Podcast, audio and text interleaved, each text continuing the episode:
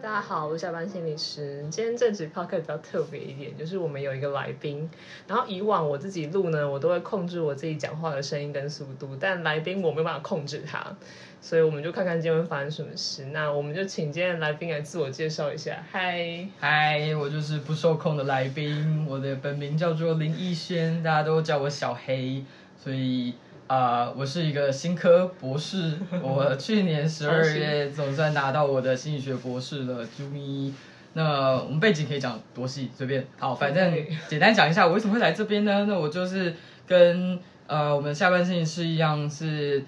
呃主修心理学，然后最后留在心理学领域的人们之一，少数的人们之一。那我大学跟硕士是在台大心理系念，然后念完之后就觉得，哦，我觉得我好像还是很菜，在研究的路上走的微微战战的，觉得想要再多多深入一下去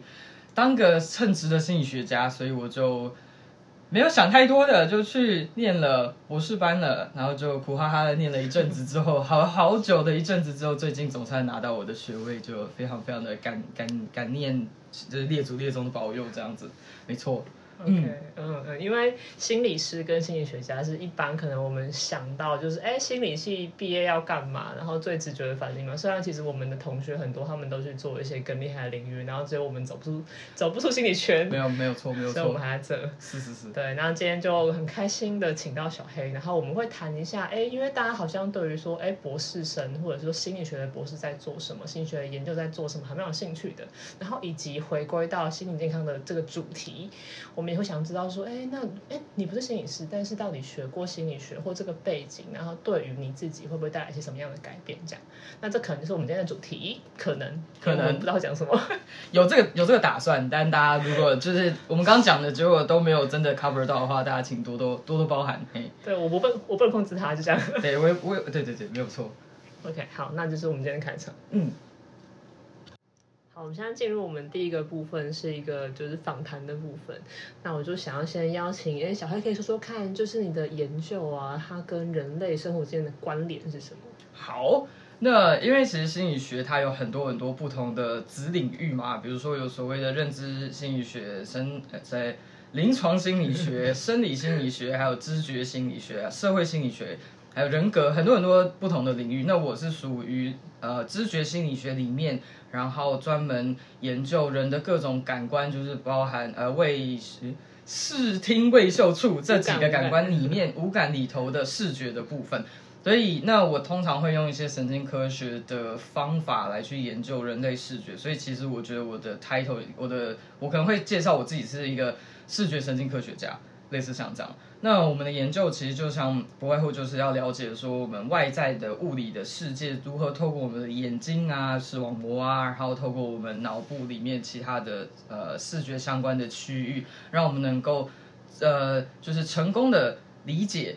呃，就是知觉这样子的世界。那我们目前的呃，就是站在神经科学的角度，就是说，我们视觉系统其实是一个啊非常非常有层次的。我们比如说，我们在看路上一台车子的时候，我们不会直接就看到那台车，我们会先从这个车子的轮廓慢慢把它拼起来，车子的颜色、它的亮度以及它的这个车子的主体跟它背景之间差异，然后让我们去感知整个从车子啊到它整个环境里面的这这些一切。所以这些都会包含在视觉神经科学家的研究范畴里。那我主要研究的是，可以以刚才那个车子跟它的背景的例子，就是我想要知道说，不同的背景可能对于我们对于这台车子的视觉经验会有什么样的差异。所以用一个非常非常简单、非常非常的精精简的方式来介绍，就是这就是我呃我在做的研究这样。OK，所以其实还蛮有趣的，因为可能一般大众对心理学的想象是比较抽象的，他就哎我们在研究一些看不到的心理机制，对。可是其实刚好小黑做的领域知呃知知觉是跟神经比较相关，而且我就是在看人是怎么看这个世界，所以是个非常 meta 的一个一个概念，就是我要看你怎么看这个世界，是不是很神奇啊？OK，那我们想要再请小黑讲一下那。我们知道人怎么看这个世界，对于我们人类社会会有什么样的帮助？嗯，我觉得可以有几个层次，就是讲一些大家生活中真的会遇到的东西。那当然，第一个最最基本层，在一般来说，对心理学家而言，能够满足我们的求知欲这一点，就知道人的神经机制到底怎么回事，这个可能就是能够支撑我们继续走研究。但是你要你要能够呃，就是向大众说服说我需要研究经费来研究这，可能是比较困难。那其实我们的研究可以应用在蛮多生活中领域，比方说早期在做呃，大家在发展那个面板啊、显示器的时候，就会很需要像这样的视觉科学家。为什么呢？因为我们要知道说，比如说最简单的人能够看到颜色 range 是什么。的的范围是什么？那你当然，如果你的显示器可以可以显示到，就是基本上紫外线的部分，当然是很炫，但人根本会看不到啊。所以在这种情况下，你的这个产品可能就不符合人的基本的神经视觉机制。那你要去做测试的时候，也会需要利用就是心理学的一些研究方法、实验方法来去用最有效率的方式了解怎样的产品对于消费者来说是最好的。那这是一个就是显示器啊这些东西。那另外就是在临床上，我们有的时候会有一些病人他是有眼部的疾病，那透过了解更多眼部疾病的发发生的的真正原因啊，然后它背后呃受损的呃神经的部分到底是哪里？也许我们多了解的情况下，我们可能就可以呃。发展出更多的治疗方式，让他们可能恢复一部分的视觉，或者至少最起码能够透过改善他们的生活环境，或者是他们阅读的一些内容啊，他们视觉的一些内容，让他们可以提升他们的生活品质。这样，那这是临床上的应用。那第三个，我觉得比较最近大家觉得会比较夯的东西，就是比如说像是 VR 啊，就是虚拟实境或是 AR 这个东西。那你如果要今天用一个虚拟的空间要去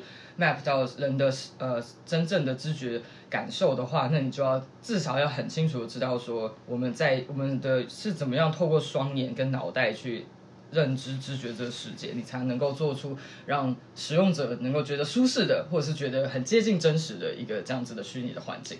OK，所以 我来画下重点嘛。好，就是所以听起来其实了解就是人类的视觉怎么样运作，其实包含三个部分嘛。一个就是我们做出来的东西。有点像人体工学的概念嘛？我们怎么样是真的符合人类的需要的？哎，我做的很炫，可是可是可能其实用起来看起来是不方便的。然后我们要怎么样？因为其实呃我们在上那个普通心理学的时候，都会讲一个经典的案例，就是飞机跑道灯的颜色。嗯对对对，就是大家可能会想到说，哦，就是颜色看得到就好。可是怎么样是最方便看到？在那个条件之下，哎，可能很暗啊，很不清楚情况下，怎么样是最方便看到的？这个是一个部分。那另外一个部分就是像我们说。哎，如果遇嗯遇到了一些什么呃生病的状况、病理的状况，然后我们知道了它原本的运作方式之后，可以去帮助他们去治疗或修正或进行复健。那最后一个我觉得还蛮有趣的，就是你知道怎么运作之后，你就可以去创造另外一种视觉。没有错，没有错，这就我觉得这很有，就是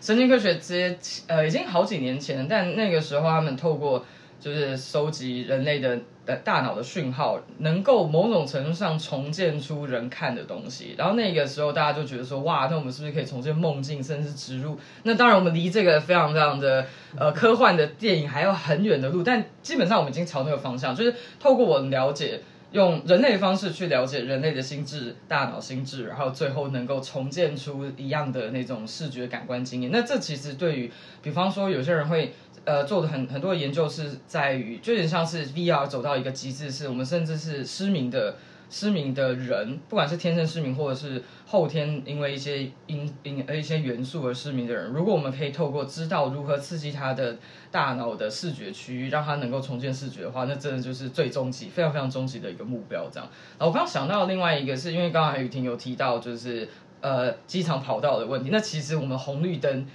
这个红跟绿同时放在一起，其实对于一些有色盲的人来说是非常非常困扰的事情。所以，如果当时设计红绿灯的人是有学过心理学的话，那他可能就不会只用颜色去区分这些交通号志，它可能会用形状。比如说绿灯是呃圈，然后红灯就是叉。那这样不管是全色盲的人，或者是红绿色盲，或者是就是各种形式上色盲色弱的人来说，那其实对他们的生活品质上也是会，对他们的安全保障上都会是比较好的。所以这也是也算是视觉科学家的领域这样子。是很有道理，就是因因为色盲就不能考驾照，对，不合理。没有错啊，对啊。所以如果你的环境，我就觉得如果你的环境能够设计到。呃，符合就是一般我们所谓说可能有一些特殊疾患的人，或者是不是呃他的他的神经机制不是我们所谓大众一般普通人的情况下，你也能够设计到去考量他们的需求的话，那其实大家就可以，就是你可以让他们的生活变跟个就跟一般正常人一样的情况，那其实就是大家都可以过得很快乐啊！啊，突然间就非常的乌托邦式的理想，但就是这只是举例啦，就是多知道人的心智运作，就能够创造一个更美好未来。嗯嗯嗯，这就是因为很因为很多人都想问说，到底学心理学能干嘛？那或许其中一个愿景就是这样，就是呃，我们了解人更多之后，我们怎么样可以让这个世界可能更方便？然后那个方便是踩在于一个就是大家都可以去更靠近的需要，不会说哎，因为你有某一些跟别人不一样的地方，你就你就被排除在外。这是一个部分，然后再来就是像刚刚说，哎，去帮助一些人可以重新获得某一些能力，嗯嗯嗯嗯，所以这就是我们心理学界是对人充满爱的，是吗？